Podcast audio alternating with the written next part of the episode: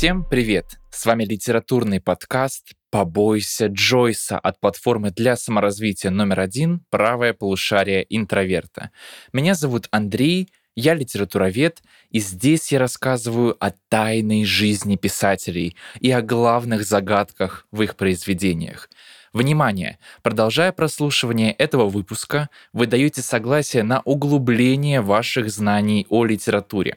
Правда, сегодня мы будем бояться вовсе не Джойса, а Данте Алигьери и его божественную комедию. Ну и, конечно, в этот выпуск я не мог пригласить никого другого, как Никиту Образцова, ведущего подкаста «Не дай бог». Никита, привет! Привет, привет, Андрей. Большое спасибо за приглашение. Большая честь выступить именно в этом подкасте, именно рассказав про Данте, потому что, ну, наверное, одна из самых знаковых фигур вообще, в принципе, в истории литературы, ну и в истории религиозной мысли тоже. Поэтому человек соединяет в себе две ипостаси, и очень рад быть здесь. Отлично, Никит. Ну вот я обычно начинаю все свои выпуски с вопроса, как человек, мой гость, познакомился с тем или иным произведением или автором, и я хочу узнать у тебя, как ты впервые познакомился с божественной комедией, как ты открыл для себя Данте? Ну, это было достаточно давно, это было лет 10 назад, наверное, то есть я был еще в относительно таком э, подростковом возрасте, и божественную комедию я просто купил, э, придя в мой любимый книжный магазин на Мойке, на набережной Мойке есть такой букинистический магазин, очень хороший, и там вот продавалась божественная комедия. И что-то меня дернуло, значит, э, купил и принес домой. Вот после этого начал читать, очень сначала туго пошло, да, плохо пошло, э, потом я стал читать про божественную комедию, чтобы уже осознав, что это такое, да, начать читать и проникнуться уже. И я понял, что это произведение, оно не с первого раза э, дается и не для всех. Вот, кстати, это был перевод Лазинского. Так я с этим познакомился, а потом уже начал узнавать и понимать, почему вообще это знаковый писатель. Потому что не всегда это понимаешь, да, как ты читаешь, ну, читается и хорошо. Вот, поэтому раза с третьего я, наверное, осилил. Причем изначально тоже как-то только на Аде остановился, потому что, ну, самое интересное, что зачем нам что-то другое, кроме ада. Но потом освоил полностью. Вот. И на самом деле э, интересный факт. Хочешь фан-факт? Конечно, конечно.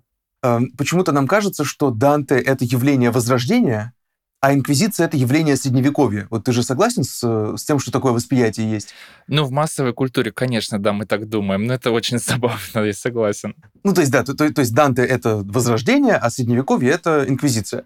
Так вот, э, Данте жил в 13-14 веках, Инквизиция возникла тоже в 13 веке. То есть они, по сути дела, ровесники, но инквизиция постарше на пару поколений. И это вот э, те факты, которые узнаешь и начинаешь как-то глубже понимать вообще, что это за произведение, в каком контексте оно было написано и какое значение оно имело. На самом деле, да, такое ощущение, что Инквизиция и Данте, они существуют в двух непересекающихся мирах, и причем в божественной комедии Данте, он говорит очень много о любви. В принципе, как бы в христианстве концепт любви, эта идея, это одна из ведущих. И вот интересно, вообще божественную комедию можно читать разными способами. С одной стороны, это поэма о постижении потустороннего мира, постижении тайн божественных каких-то, да, в том числе тайны Троицы. С другой стороны, это поэма о любви, потому что сквозь ад, чистилище и рай ведет Данте, конечно, его возлюбленная Беатриче, которая, собственно, и позвала его в это приключение. И интересно, что вот эта история любви Данте и Беатриче, она вошла в массовую культуру и настолько сильно укрепилась, как, к примеру, легенда о Тристане и Изольде. Да? То есть Данте Беатриче — это такой уже архетипический, я бы сказал, образ влюбленных. И, конечно, даже в Лолите Набокова мы встречаем эту историю, когда Гумберт Гумберт, он оправдывает свои поступки, свои влечения тем, что вот э, на самом деле я как Данте, влюбленный в Беатриче, потому что Беатриче было всего 8 лет, когда Данте в нее влюбился, но только Гумберт Гумберт нас обманывает на самом деле. Он э, не оглашает тот факт, что вообще Данте и Беатрича, они были практически ровесниками, когда они впервые встретились. И эта первая встреча произошла в 1274 году, когда Данте было всего 9 лет, а Беатриче было 8. И за всю жизнь они виделись несколько раз, а разговаривали вообще практически дважды. Но при этом настолько сильно как бы проник в сознание Данте образ Беатриче, что этот образ, собственно, и вдохновил его на создание божественной комедии. И не только. Данте — создатель еще одной очень важной поэмы «Новая жизнь», в которой он как раз-таки подробно и описывает чувства, которые он испытывал к Беатриче. И я хочу сейчас зачитать начало из «Новой жизни», которое очень характерно для Данте. Можно проследить какие-то особенности его художественного языка и вообще, как он работает с образами. Девять раз уже после моего рождения обернулось небо света почти до исходного места, как бы в собственном своем вращении, когда моим очам явилась впервые преславная госпожа моей души, которую называли Беатрича многие, не знавшие, что так и должно звать ее. И, конечно, Данте находился под очень сильным впечатлением от этой встречи, но вот одна из самых страшных страниц биографии поэта — это то, что в 24 года Беатриче умирает, она была замужем за другим мужчиной, то есть не за Данте, и вполне возможно, что она умерла при родах, и, конечно, это становится трагедией для поэта. Его знакомые, друзья отмечали, что он пребывал в этот момент в очень э, упадническом состоянии, и действительно для него это стало тяжелым событием. Именно поэтому он как бы воскрешает ее на страницах божественной комедии, возводит ее вот в ранг практически богов. И вот здесь мне интересно твое мнение божественная комедия — это все таки поэма о постижениях каких-то религиозных, божественных тайн, или все-таки это поэма о любви и о движущей ее силе, потому что все мы помним последний стих божественной комедии в переводе латинского, который звучит так «Любовь, что движет солнце и светило». Как ты считаешь, о чем эта поэма? Это, кстати, очень интересный вопрос. Мне кажется, на него нет однозначного ответа. То есть мы действительно не можем как-то залезть к человеку в голову. И, не знаю, у нас нет машины времени, чтобы провести глубинное интервью с Данте и выяснить, о чем же вот он это писал. И прелесть комедии да, в том, что здесь соединяются вот эти два аспекта человеческой жизни. То есть, с одной стороны, религиозное постижение мироздания, с другой стороны, постижение через любовь к э, женщине. И оно здесь как бы сливается воедино. Э, ведь мы помним, да, вот евангельскую формулу «Бог есть любовь», а, при этом в средние века, вот опять же возвращаясь к этой периодизации, немножко надуманной, немножко, конечно, не идеальной, но так или иначе, да, если мы возвращаемся к этой периодизации, то в средние века шло больше постижения через именно божественные какие-то смыслы, а эпоха Возрождения характерна возвратом к человеческому. И вот Данте в этом смысле осуществил возврат к человеческому, при этом не упустив переход к божественному. То есть он и о том, и о том умудрился сказать. И вот как раз тоже мне было интересно, не преследовали ли его случайно, да, при жизни или после смерти э, за вообще такую вольность потому что с точки зрения такого сурового католицизма, такого с непробиваемым э, лицом, с таким высоким лбом, э, с, такими холодными глазами, э, по идее, то, что Беатриче воспринимается как нечто ангельское, нечто божественное сама по себе, это вполне могло быть истолковано как некая ересь или как, не знаю, некая примитивизация учения Христа. Поэтому мне было интересно, нет ли такого и вообще какое отношение к Данте в католицизме. Но на удивление я ничего такого не обнаружил. И отношение к нему сугубо положительное. Вот человек да, в художественных образах изложил суть учения. Хотя, опять же, повторюсь, да, в христианском, да, в католическом учении нет ничего близко похожего на любовь к женщине. Да? И понятно, что эта любовь носит скорее платонический, да, не, то есть не плотский характер, да, характер скорее духовного чувства, но это не отменяет факта, что в таком вот суровом средневековье любовь должна была быть только к Богу. А тут э, Беатрича, она выполняет еще вот эту дополнительную функцию. Да? Это э, символический э, персонаж, на мой взгляд. Да? Я небольшой специалист в там, теории литературы, да? но возможно, что Беатрича выступает еще и как символ в данном случае, да? символ любви как таковой, символ там, того чувства, которое греет сердце и которое пронизывает все мироздание. Поэтому вот я такие здесь смыслы усматриваю. Ну, на самом деле, суть еще в том, что Данте при жизни гнали не столько за божественную комедию, за ее содержание, сколько за политические его взгляды, поскольку он принадлежал к белым гвельфам, и как раз-таки это была партия, проигравшая в конце концов, и которую как бы изгнали целиком из Флоренции, Данте в том числе. Поэтому вот судьба поэта-изгнанника, очень характерная, в принципе, для истории литературы, она постигла и Данте, поэтому там, в принципе, я бы сказал так, э, обращалось внимание на немного другие вещи. Ну а так, в целом, конечно, сейчас, по крайней мере, точно католическая церковь, она воспринимает божественную комедию как один из э, сакральных таких текстов э, высокой литературы. Конвенциональный такой концепт. Вот знаешь, что мне здесь интересно? Что Данте, казалось бы, здесь транслирует вполне конвенциональную такую идею о том, что Бог есть любовь, да, и любовь — это движущая сила мироздания. И мне вот интересно, это характерно только для христианства, вот как у религиоведа тебя хочу узнать, либо это есть еще в других религиях, поскольку, ну, конечно, у нас, я думаю, ты спросил любого священника, любого верующего человека, именно христианина, он тебе скажет, что самое главное — это любовь. Любовь к ближнему, любовь к Богу и так далее. Это везде во всех религиях берется за основу? Да, это очень интересный вопрос. На мой взгляд, это черта, характерная в первую очередь для христианства. А не просто какие-то абстрактные слова. Ведь я думаю, многие согласятся с тем, что любовь это важно, любовь это, как было в фильме «Интерстеллар», да, любовь это осязаемая величина, это сила. То есть это какая-то банальная такая попсовая мысль, которая, ну, близка абсолютно каждому и всем понятна. И вот, на мой взгляд, только в христианстве идея о том, что Бог есть любовь, достигла вот абсолютного такого воплощения и э, осмысленности. Потому что, скажем, ну, возьмем две ближайшие религиозные традиции к христианству, возьмем ислам. Можно ли сказать, что в исламе Бог есть любовь? Э, наверное, в каком-то смысле можно. Потому что с точки зрения ислама, да, особенно некоторых таких духовных направлений, скажем, таких как суфизм, где любовь, кстати, признается важнейшей вообще ценностью, именно любовь к Богу. Поэтому, наверное, это самое близкое, что здесь можно вспомнить, это суфизм суфи.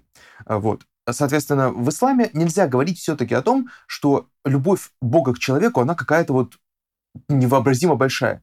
Потому что Бог настолько велик по сравнению с человеком, что он до него просто фактически не снисходит. Ну, иногда снисходит, но это случается относительно редко в случае с христианством, то там все построено вокруг того, что Бог настолько любит человека, что он приносит себя в жертву фактически, да, для того, чтобы его спасти. Вот о сути спасения мы сейчас, я думаю, не будем говорить, потому что это отдельная очень сложная тема. Но там, если вкратце, не все так просто, что вот э, Христос умер, и мы спаслись за счет этого. То есть там все несколько сложнее. Поэтому в христианстве Бог, он любит человека до такой вот степени. Если мы возьмем иудаизм, то там Бог ну, скорее суров если мы посмотрим там Ветхий Завет, то Бог там очень суров, он жесток местами, и он э, не может простить да, и не собирается никого прощать, э, в отличие от того же христианства. Хотя и там часто находят э, цитаты в духе «Не мир я вам принес, но меч», э, и на основании этого говорят, что это тоже воинственная религия. Но вот в христианстве формула «Бог есть любовь», она, пожалуй, центральная, что Бог и любовь — это одно и то же, да, это, это сущность Бога. И именно поэтому Бог создает мир — хотя он мог бы его прекрасно не создавать и прекрасно себя чувствовать без этого, потому что Богу ничего не нужно, он абсолют. И с другой стороны, Бог настолько любит людей, что приносит себя же в жертву, да, ну сына своего, то есть себя же в другой ипостаси, для того, чтобы дать людям возможность э, спастись да, и избавиться от вот этой первоначальной греховности, что не совсем корректно переводится как первородный грех. Поэтому отношение к любви в христианстве, оно особенное. Хотя вот, э, повторюсь, в суфизме, да, одном из таких направлений ислама, это очень интересное, такое эстетически красивое, привлекательное направление. Но вот там, пожалуй, ближе всего к этой идее. Но там скорее идет речь о любви человека к Богу. А в христианстве речь идет о любви Бога к человеку в первую очередь. Ну, которая, конечно же, желательно, чтобы была взаимной. Вот, как-то так. Ну да, на самом деле ведь основополагающее для христианства объяснение такое, почему Бог создает мир, это от переизбытка любви. Да, то есть как бы любви это слишком много, и вот он как бы делится, и он создает мир, человека и так далее.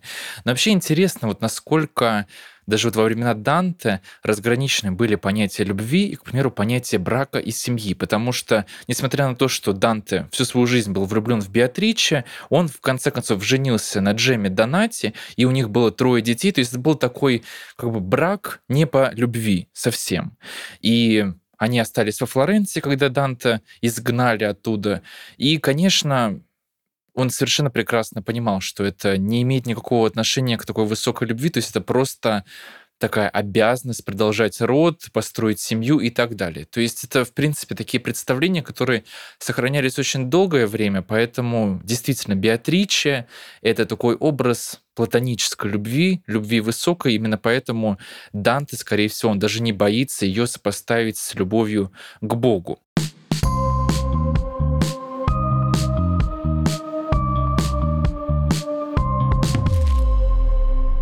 Но вообще интересно, что Данте — это такая фигура, которая совершила прорыв в итальянском языке в том числе, потому что Данте можно назвать итальянским Пушкиным. Как Пушкин в свое время он создал новый литературный русский язык, так и Данте это сделал, собственно, поскольку до него было принято писать о высоких вещах на латыни. То есть литература, она в принципе не создавалась на родном итальянском языке. Но и Данте в принципе считают одним из основоположников современного итальянского языка. То есть нужно понимать контекст.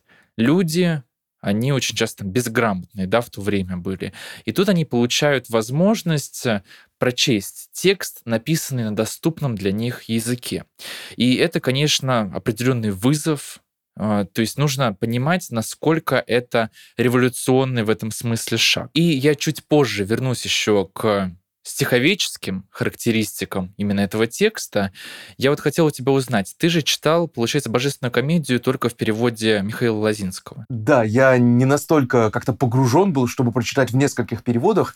Э, я знаю, что люди там «Властелина колец» читают в 10 разных переводах, чтобы э, значит, э, проникнуться нюансами того, как Боромер улыбнулся там когда-то. Вот. Поэтому я не «Властелина колец» не читал в 10 разных переводах, а мне вот перевода Лозинского хватило. Мне было бы, кстати, интересно интересно узнать, э, теперь интересно, какие там есть нюансы, какие существуют отличия. На самом деле, одно из ключевых отличий это то, что Лазинский, несмотря на то, что вот с одной стороны он сохранил примерно тот вид, который должен был иметь стих Данте, но он при этом все перевел пятистопным ямбом, то есть с размером, который вообще не предполагал даже Данте. Данте писал божественную комедию таким итальянским силабическим одиннадцатисложником, причем без разбивки на стопы. Это такие, может быть, не говорящие ничего понятия, но стиховедение вообще такая наука. Я в свое время ну, изучал ее в университете. Это, конечно, для людей, увлекающихся. Очень сложная, точная вещь. Но дело в том, что перевод Лазинского, он очень благозвучен для нашего уха, но при этом он не совсем соответствует тому, как Данте изначально сочинял свое произведение. Но вот я сейчас прочитаю то, как звучит первые три стиха первой песни Ада на языке оригинала, то есть на итальянском. Nel mezzo del camin di nostra vita mi ritrovai per una selva oscura, che la diritta via era smarrita. И при этом как бы кажется, что это напоминает нам русский перевод. «Земную жизнь пройдя до половины, я очутился в сумрачном лесу, утратив правый путь во тьме долины». Да, но при этом ты, наверное, заметил, что у Данте этот стих сбивается, то есть там нет такого пятистопного ямба, как у Михаила Лазинского. И вообще интересно, что Данте, он писал свою поэму терцинами, то есть это трехстрочные строфы. То есть мы видим, как они всегда имеют вот одну и ту же структуру. И в этих строфах, в терцетах, средняя строка, она рифмуется с двумя крайними строками следующего терцета. То есть, грубо говоря, рифма такая А, Б, А, Б, С, Б. Вот, грубо говоря, если вот изобразить ее вот э, в буквах. И интересно, что у Данте в божественной комедии все имеет свою символику. И терцина, то есть трехстрочная строфа, три кантики, то есть каждая часть божественной комедии от чистилища рай называются кантиками. Их три тоже, да, терцина. И обращение к числу три оно будет регулярным на протяжении всей божественной комедии. Это, конечно, олицетворение вот этой таинственной троицы, то есть наиболее священного образа вообще в христианской культуре. Интересно, что в сумме в божественной комедии 100 песен, то есть это 34 песни ада, 33 песни чистилища и 33 песни рая.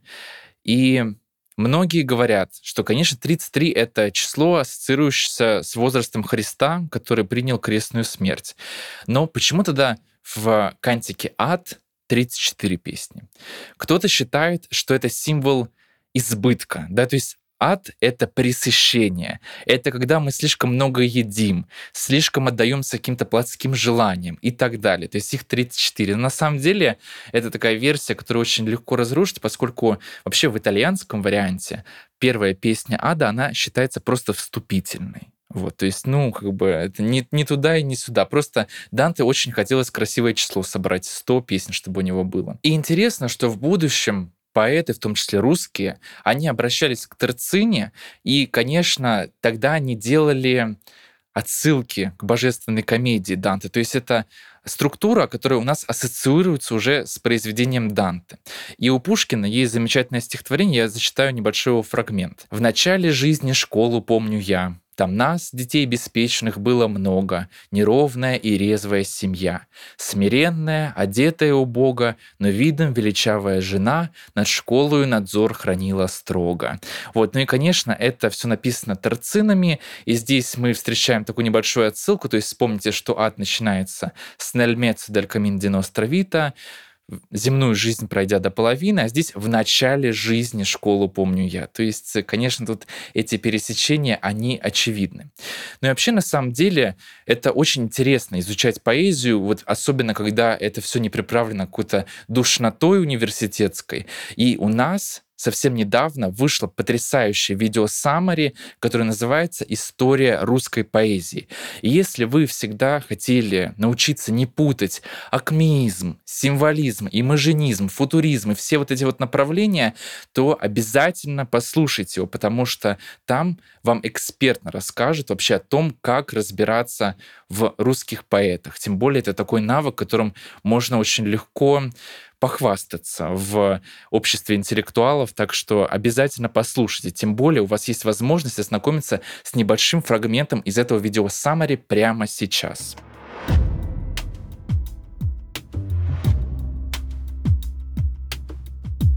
Это же у нас импрессионизм в русской литературе. Это же впечатление. Здесь Фет показывает, что сюжетность не так важна, как впечатление. Вот у нас импрессионизм. Шепот, робкое дыхание, трели соловья, серебро и колыхание, сонного ручья, свет ночной, ночные тени, тени без конца. Ряд волшебных изменений милого лица. Вот впечатление импрессионизма, вот это вот движение у нас нарисовано без глаголов. Это и есть чистое искусство, друзья мои.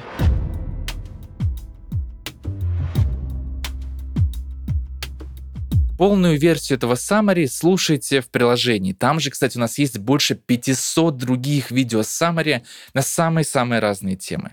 Это и философия, и йога, и Римская империя, о которой думают сейчас все мужчины. Вообще подписка стоит 300 рублей, но если вы оформляете ее на год, то она будет стоить всего 1990 рублей. А тем более по промокоду для вас, дорогие слушатели, Books30, у вас будет доступ ко всем summary на целый месяц. Вы станете тоже своего рода экспертом во всех-всех вопросах, в том числе в русской поэзии. Так что вы обязательно победите в споре с самыми заядлыми интеллектуалами. Все ссылки вы найдете в описании к этому выпуску.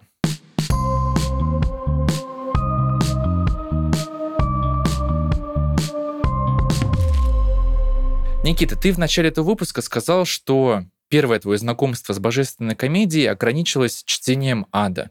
Но вообще ты не один в этом, потому что кажется, что весь мир читает только «Инферно». Даже многие издатели, зарубежные в том числе, они печатают ад отдельно. То есть как будто бы вот можно его прочитать и все. Вот объясни, как тебе кажется, в чем заключается феномен популярности именно этой кантики? Ну, я боюсь, что здесь просто, извините за выражение, порешал рыночек потому что людям интересно узнать, что же там в аду такого, да, интересного происходит. Э, я думаю, что это связано с общим каким-то свойством человеческой натуры, да, нам интересно все такое значит, негативное, что же там происходит. Почему люди смотрят программу «Мужское и женское», например? Ведь, мне кажется, это сопоставимо с погружением сразу куда-нибудь на самые глубинные слои ада. Э, или, я не знаю, там, беременна в 16 или еще какую-то дичь. Зачем люди вот это смотрят? Ну, потому что интересно, что, что происходит э, на дне, как, бы, как, как, э, как бывает плохо. Же как хорошо, в принципе, более-менее все знают и так. Как там, все счастливые семьи счастливы одинаково, каждая несчастная семья несчастлива по-своему.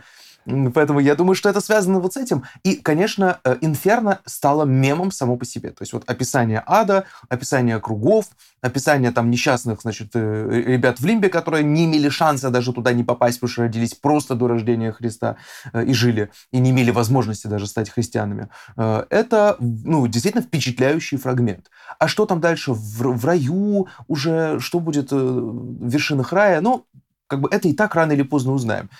И надо сказать, что э, вообще в западной культуре, в, особенно в массовой культуре, это очень активно популяризируется и эксплуатируется.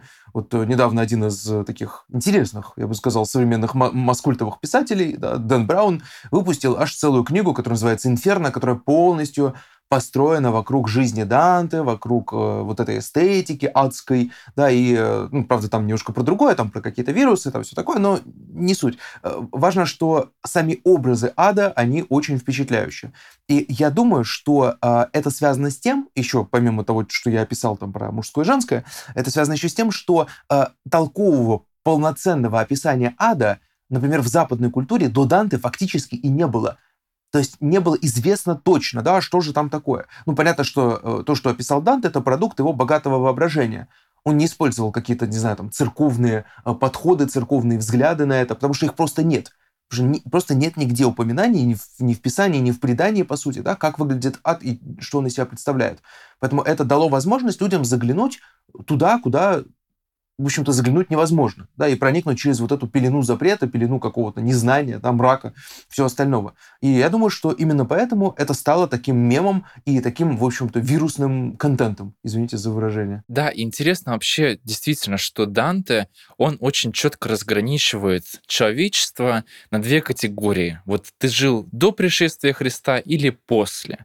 И действительно, в лимб попадают люди, великие философы, поэты, в том числе Вергилий, Гомер, которые просто физически не имели никакой возможности увидеть Христа, застать его или жить в эпохе, которые следовали за его Рождеством.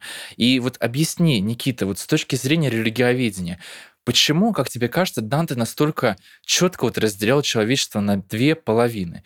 И не совсем понятно, это ведь несправедливо по отношению к тем, кто просто не застал ну, вот пришествие Христа на землю. А, ну, здесь, да, здесь мы вернемся, наверное, к вопросу спасения, который я обещал не трогать, но здесь, видимо, придется чуть-чуть, буквально кратко суммировать э, основные идеи. Значит, дело в том, что э, для чего вообще Христос пришел на землю в концепции христианства? Не для того, чтобы, значит, э, проповедовать, да, ну, для того, чтобы проповедовать в том числе, да, но какая у него была главная цель? Главная цель была дать людям возможность спастись, дать людям лекарство. То есть самая точная метафора здесь – это то, что люди больны, больны они вот этим состоянием греховности, которое человеческая душа, да, человеческое естество приобрело после грехопадения Адама и Евы. И человек нуждается в помощи. Ну, примерно как э, нуждается в медицинской помощи человек, у которого что-то болит, да, и который не может быть э, полноценно счастлив, пока у него это болит. Соответственно, Христос приходит на землю для того, чтобы дать это лекарство. Что же является этим лекарством? С одной стороны, это учение Христа, с другой стороны, это церковь Христа. Это его плоть и кровь, которые э, может потреблять верующий, да, участвуя в таинствах. Собственно говоря, в, та- в таинство Евхаристии это главное христианское таинство. Мы можем приобщиться непосредственно к Христу, мы можем пройти путем, который он указал, да, следовать э, его э, заветам, наставлениям и так далее, и тем самым очиститься от страстей, от грехов, и э, вот оно наше лекарство. Поэтому логика здесь есть. Логика такая. Люди, которые жили до Христа, у них не было лекарства. Поэтому они просто физически не могли бы исцелиться. Да? Они э, в любом случае окажутся больными. И поэтому все-таки их помещают в ад. Хотя это не совсем справедливо, я с тобой соглашусь, но здесь есть э, вторая позиция. Вторая позиция, которая заключается в том, что а нам вообще не дано знать, кто спасется, а кто нет. Мы не имеем права расставлять по местам людей, кто из них спасется, а кто нет. Может быть, спасется даже Иуда, хотя то, что я сейчас сказал, это было бы жуткой ересью, и, возможно, я бы уже где-нибудь жарился на костре, если бы э, меня поймали, да, в веке, это в 16-м. Э, кстати, одно из обвинений э, Джордана Бруна, да, было, он говорил, что дьявол спасется. Вот, и, собственно говоря, печален был его исход. Но мы так или иначе не знаем, кто спасется и почему. Может быть, Господь спасет всех. Может быть, Он спасет там и Платона с Аристотелем и так далее, и так далее. Нам это знать не дано. А, у меня гораздо больше вопросов к эм, людям, представителям других культур. которые не знали Христа уже когда Христос родился. То есть лекарство уже вышло, но оно не дошло еще до всех уголков земного шара. Именно поэтому э, христианская проповедь считалась такой благородной профессией, таким благородным занятием, потому что мы не просто распространяем свою религию, а об этом почему. Мы людей спасаем, мы даем им духовное лекарство коим является, например, крещение и прочие таинства, и, собственно говоря, знание о э, Евангелии. Поэтому логика здесь была именно такой. Э, но, опять же, Данте не может э, четко сказать, что вот эти спасутся, а эти нет. Он на себя функции Бога не принимает. Опять же, вспоминаем, что это его художественный вымысел. Ну, действительно, если мы посмотрим, при этом Данте он вполне спокойно размещает э, реальных исторических личностей по кругам ада и мифических героев. И он обладает каким-то дерзновением и смелостью распределить этих людей в соответствии с их грехами. Ну и что же самое страшное, по мнению Данте, что находится на дне ада? На дне находится ледяное озеро, в котором заточены предатели. Причем предатели разной категории. Это могут быть предатели друзей, предатели родных, предатели Родины. Конечно, там, во-первых, Люцифер, такой самый главный предатель, предатель Господа. Потом это Иуда Искариот, Брут, ну и многие другие такие хрестоматийные предатели. Вообще интересно, вот какие грехи кажутся Данте наиболее тяжелыми, существенными. В первой песне Ада Данте встречает трех зверей, которые его преследуют. Это барс, лев и волчица. Что же они символизируют? Конечно, они символизируют те пороки, которыми страдал сам Данте Алигьери. Пантера символизирует ложь, предательство и сладострастие. Лев гордость и насилие, а волчица — алчность и себялюбие. Да? То есть когда человек, он в своей жизни руководствуется в первую очередь любовью к самому себе. И, конечно, для Данте, он очень много раз об этом говорил, в том числе и на страницах божественной комедии, самый страшный грех — это алчность, потому что именно из алчности проистекают все остальные грехи. Никита, вот как тебе кажется, алчность, почему вот христиане, многие, не только Данте, они настолько как бы серьезно относятся именно к этому греху? Что в нем такого? Ведь, с одной стороны, казалось бы, Христос в Евангелии говорит, возлюбите ближнего своего как самого себя. То есть это такая цитата, которая ну, заставляет э, верующих э, обратиться в том числе и к себе. То есть ты должен сперва возлюбить себя, и потом уже, как ты любишь самого себя, так и возлюбить своего ближнего. Почему это вот входит в такое противоречие с какими-то христианскими представлениями об этом грехе? Э, ну, я думаю, это связано с тем, что алчность — это тот грех, который человека притягивает к материальному миру и который мешает ему э, как-то посмотреть наверх и понять, что помимо материального мира есть еще и мир нематериальный и божественный. Но надо сказать, что отношение к алчности как к греху, оно свойственно далеко не всем христианским конфессиям. Здесь я хотел бы э, тоже вспомнить о протестантизме о том, что там есть целые направления, которые говорят о том, что быть, в общем-то, богатым – это хорошо, любить деньги – это хорошо, Главное, как бы не забывать о Боге, там, бла-бла-бла, но, тем не менее, быть богатым хорошо. Это признак того, что Бог тебя любит. Это особенно характерно для, э, знаешь, таких вот американских телеевангелистов, которые расхаживают да, да, по сцене. Да-да-да, с, с белыми зубами такие, значит, с ослепительной улыбкой, которые, которые говорят, как там, Jesus loves you, значит, и, и так далее, и так далее. Э, и они призывают, в общем, думай богатей, что называется, призывают богатеть, и это признак того, что Христос тебя любит. Он дает тебе хорошую жизнь здесь, прямо здесь и сейчас. Э, конечно, я думаю, что многие католические проповедники, они бы просто, глянув на это, они бы в гробу перевернулись. Но э, это вот одно из таких направлений. Да, теология благополучия, даже у этого есть свое название, да, или теология благосостояния. Э, поэтому это, в общем-то, ну, понятно, что человек, который богатый, он должен там жертвовать и все остальное, но вспоминая Евангелие, да, проще верблюду пройти через игольное ушко, чем богатому попасть в Царствие Небесное. Вспоминаем опять же эту цитату. А, но, как мы с вами понимаем, Библия большая, толстая, в этом ее большой плюс, Поэтому, если нам не нравится, что написано значит, в Евангелии, мы можем всегда найти что-нибудь другое, да, какую-нибудь альтернативную цитату, которая будет доказывать прямо противоположное. Поэтому и цитаты, которые доказывают, что богатым быть ок, вполне классно, и можно и спастись, и хорошо прожить, и на яхте буквально, значит, вплыть в Царствие Небесное, там тоже э, можно такое найти. Вот. Э, но алчность — это именно, мне кажется, да, алчность — это именно отказ видеть других, да, это такая крайняя форма эгоизма, которая даже вот в этих протестантских направлениях, она не приветствуется, не поощряется.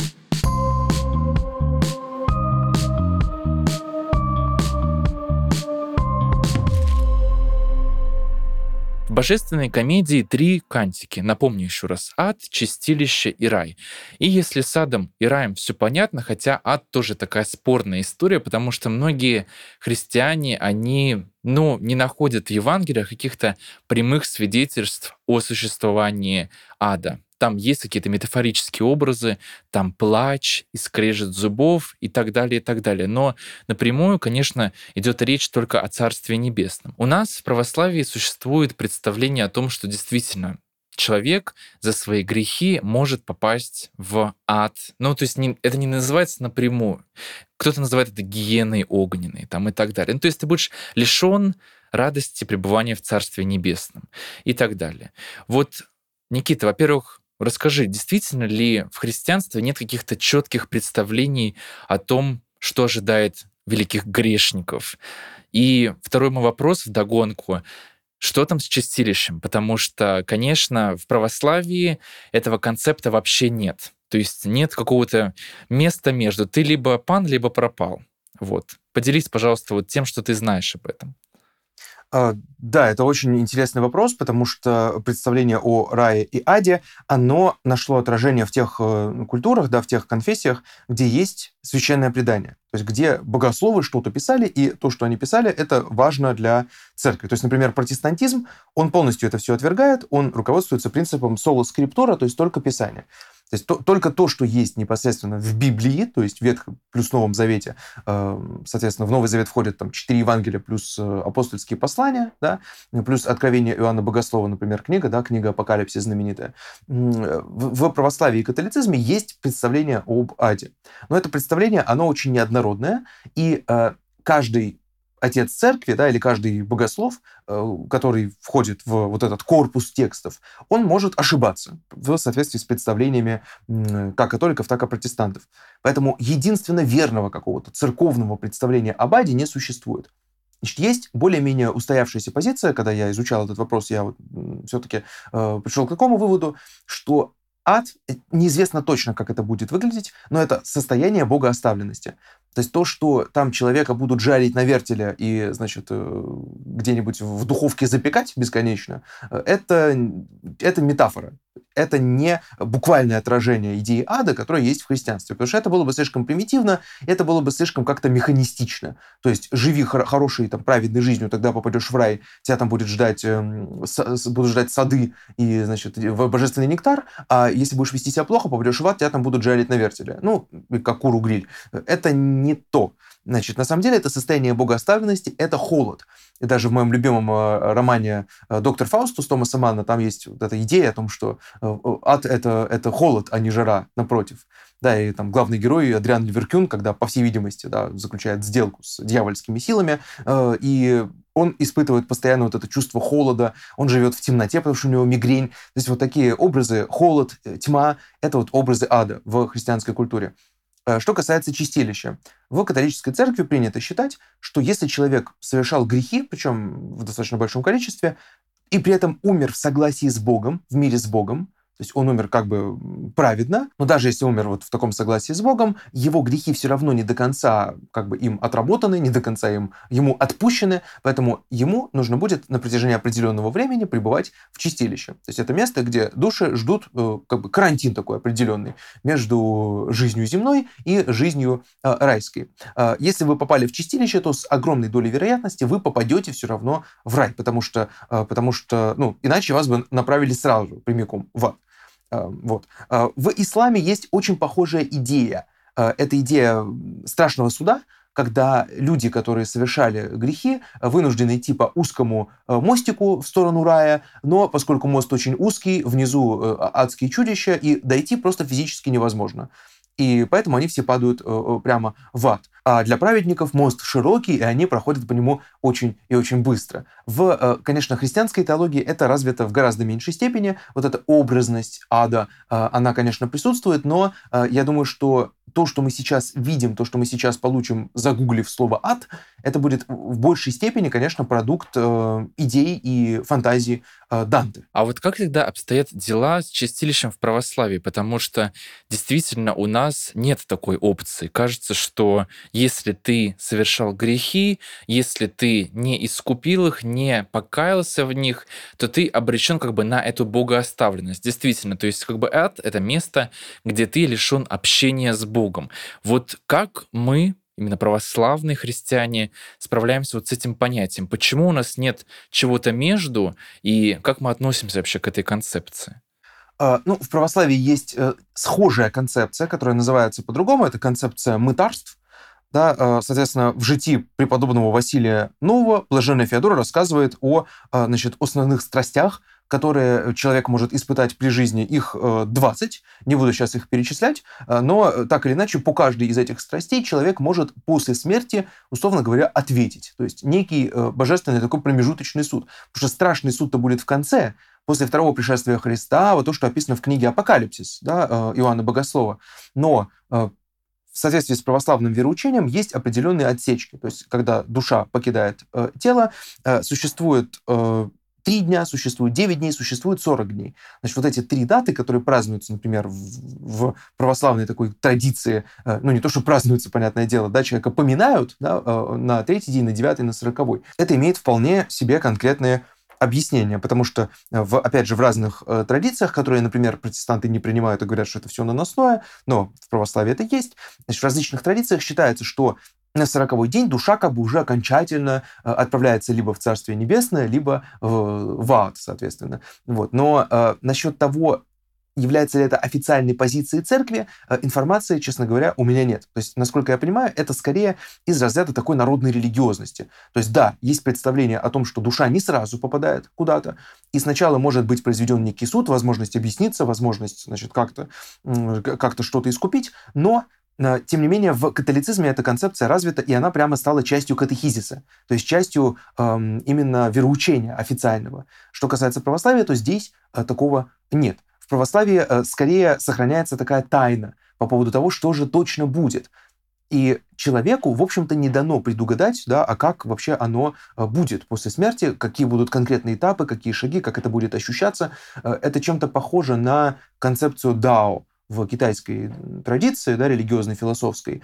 Человек не может словами выразить, что такое дао.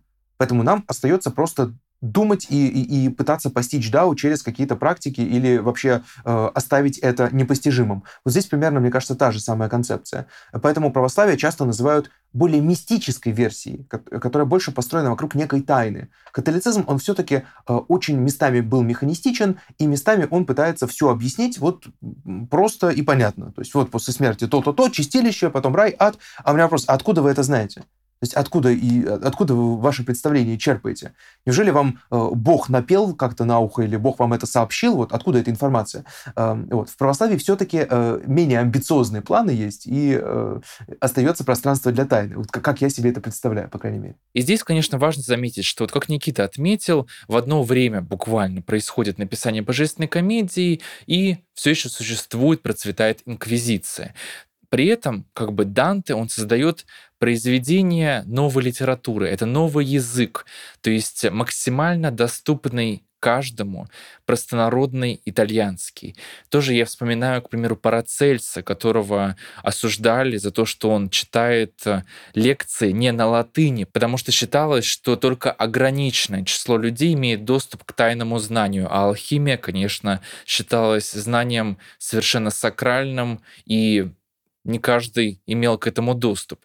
Данте как раз-таки десакрализует в этом смысле, в принципе, свой сюжет и Таким образом, он отправляет читателя в это путешествие вместе с ним. То есть божественная комедия — это такое очень виртуозное, смелое произведение, фантастика еще до появления фантастики как таковой. И мне кажется, вот эта оригинальность, она и заставляет нас до сих пор обращаться к этому произведению, потому что оно читается максимально свежо, я бы так сказал. И перевод Лазинского, он соответствует в этом отношении духу текста Данте, несмотря на то, что сейчас предпринимается очень много попыток перевести Данте дословно. И мне кажется, этот перевод, он правда очень нужен. К примеру, фрагментарно этим занимается русская поэтесса Ольга Седокова. Она написала замечательные две книги «Перевести Данте» и «Данте. Мудрость надежды». Я советую всем слушателям ознакомиться с этими книгами, потому что это действительно углубит ваше впечатление от прочтения Данте. И вот не только она, но и многие другие, в том числе за рубежом, предпринимаются эти попытки перевести Данте дословно, потому что, конечно, когда мы пытаемся сохранить хотя бы примерный размер, когда мы пытаемся подражать стиху Данте, мы очень часто отказываемся от каких-то дополнительных смыслов и символов, которые Данте, конечно, закладывал в свой текст. Самый такой наглядный, яркий пример — это то, как переведен первый стих Ада у Лазинского. В оригинале, я напомню, «Nel mezzo del camin di nostra vita». «Nostra vita», то есть наша жизнь. И вот этот какой-то личный смысл, что это наша именно жизнь, он теряется у Лазинского. Земную жизнь, пройдя до половины. При этом как бы Данте ничего не говорит здесь о земной жизни. Кстати, здесь добавлю, что вот Данте говорит про середину земной жизни, а он подразумевает возраст 35 лет, потому что раньше считалось, что человек живет ну, около 70 лет. 70 лет — это прям такой оптимальный возраст. Так что Данте здесь лирическому герою его 35 лет. Кстати, есть ли какое-то религиоведческое вообще объяснение, почему в то время люди считали, что они должны жить именно 70 лет? Потому что, насколько я помню, в Библии первые люди, они вообще жили, ну, безумно долго. То есть, действительно, как бы возраст человеческий, он существенно сократился с веками. Ну, я не думаю, что здесь есть какое-то библейское объяснение, нумерологическое, что вот 70 лет, а Ной жил там, не знаю, 900 лет, или там а, а Адам жил миллион лет, или что-то такое. Это, мне кажется, больше для индуизма характерно, где есть, э, ну, как бы несколько стадий э, развития, или точнее падения материального мира. И вот мы живем на финальной стадии, которая называется Кали-Юга, а на первой стадии там люди жили 100 тысяч лет, а сейчас люди живут, э, там, не знаю, максимум 70-80 лет. Я думаю, что ну, то, что он говорит о пути земном, которым прошел наполовину 35 лет, и 70 лет — это общий возраст. Я думаю, это связано именно с с той обстановкой, которая была. То есть, если уж человек дожил до 35, то, значит, он может дожить и до 70. Хотя, мне кажется, что это все очень внушительный возраст для той эпохи, когда э, э, любая проблема с зубами, да, или там любой зуб мудрости, и, в принципе, до свидания, да, можно, можно как-то как грустно закончить с этим. Поэтому я думаю, что он очень оптимистичен в этом плане. Он говорит, я вот собираюсь дожить до вот этого преклонного, почтенного возраста. Я думаю, что здесь каких-то дополнительных коннотаций нет, хотя, может быть, я просто их не выкупаю. Кстати, дорогие слушатели, я вспомнил вспомнил еще одну книжную рекомендацию. Если вы хотите глубже читать божественную комедию, вы можете обратиться к книге Франко Нембрини. Это такой, ну, серьезный довольно исследователь Данте итальянский. И недавно на русском языке была опубликована его книга «Данте, который видел Бога». И там она снабжена иллюстрациями. То есть очень такая доступная, понятная книга. Так что если вы хотите, то тоже можете прочитать ее, и тогда ваше восприятие этой поэмы, оно, безусловно, углубится.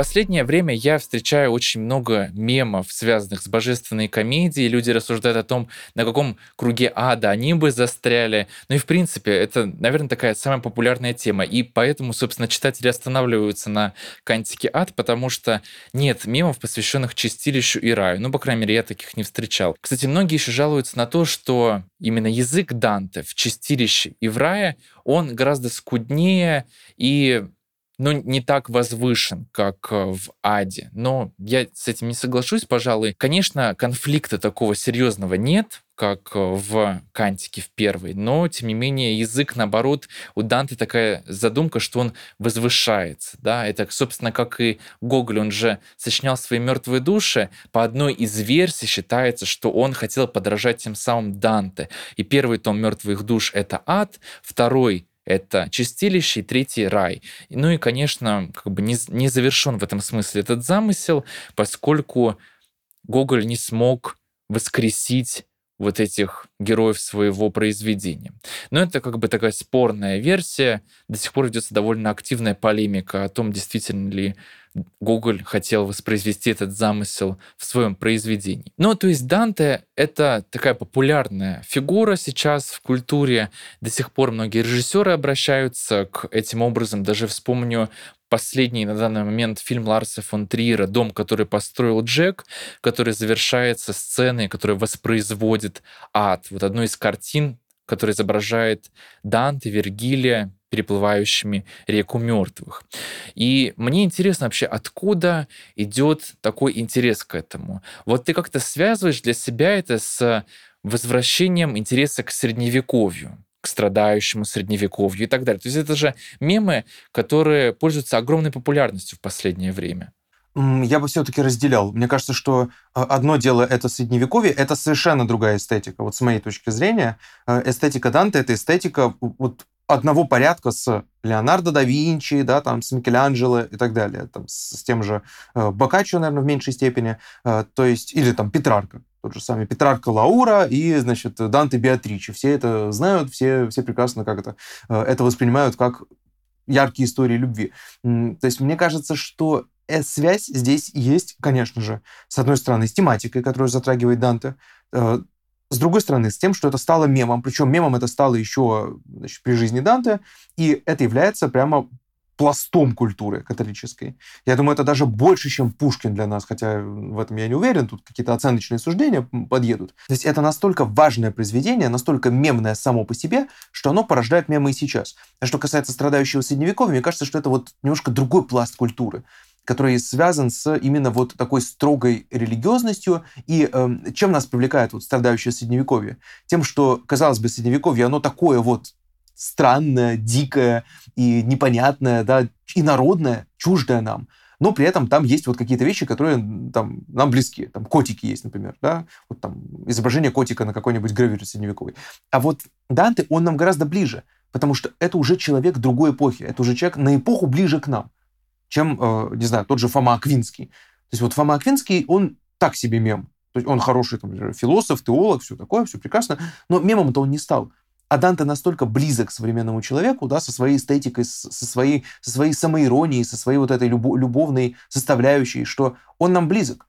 Поэтому он стал мемом по целому ряду причин. И, конечно, литературные таланты здесь, мне кажется, безусловно, на первом месте. При этом мне кажется, что очень многие люди, которые делают эти мемы, связанные с адом, они даже не читали, на самом деле, текст Данте, потому что просто они понимают, что там красочные образы человеческих страданий, которые несут наказание за свои грехи. Но я вас призываю познакомиться с текстом Данте, потому что это, правда, увлекательное чтение.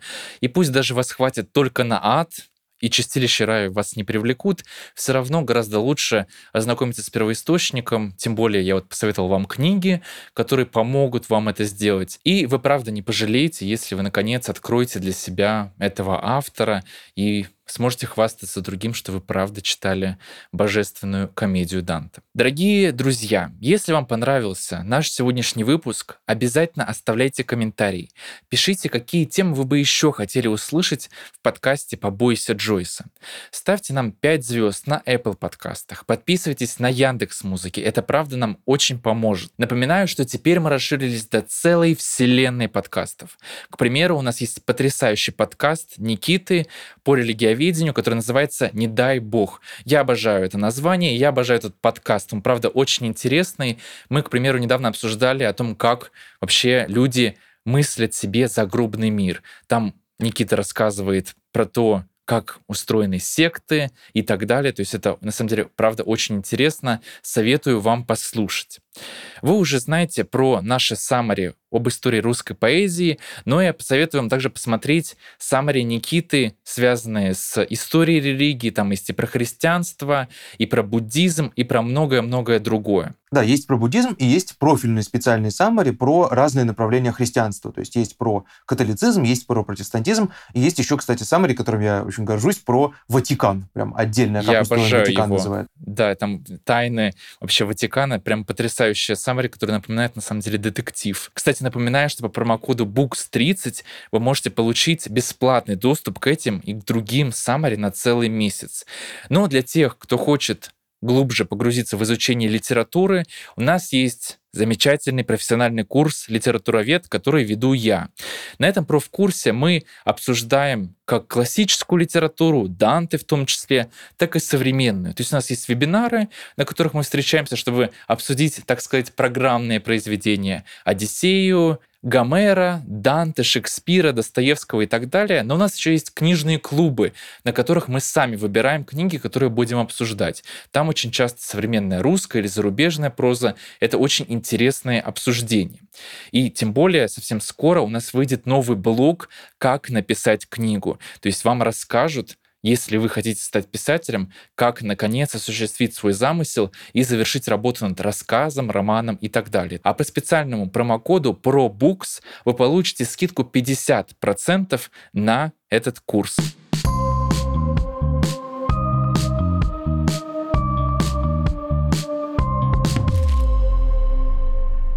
Никита, большое тебе спасибо за то, что ты пришел ко мне сегодня. Мне кажется, у нас получился очень интересный разговор. Действительно, здесь нельзя обойтись без мнения религиоведа. Еще раз большое тебе спасибо. Спасибо за приглашение. Тема, конечно, неисчерпаемая, и я думаю, что можно говорить часами, а можно вообще сидеть и декламировать на итальянском. Я бы вот, я бы сидел и послушал такой бы подкаст. Э, десятичасовой примерно. Э, но, к сожалению, время у нас не резиновое, и очень большое спасибо тебе за приглашение. Да, дорогие слушатели, подписывайтесь на нас в социальных сетях. Мы есть везде, и даже на YouTube. Поддержите наш подкаст «Побойся Джойса» и другие наши подкасты, и мы обязательно расскажем вам больше о тайнах в мире литературы. Всем спасибо и до скорых встреч. Всем пока. Пока.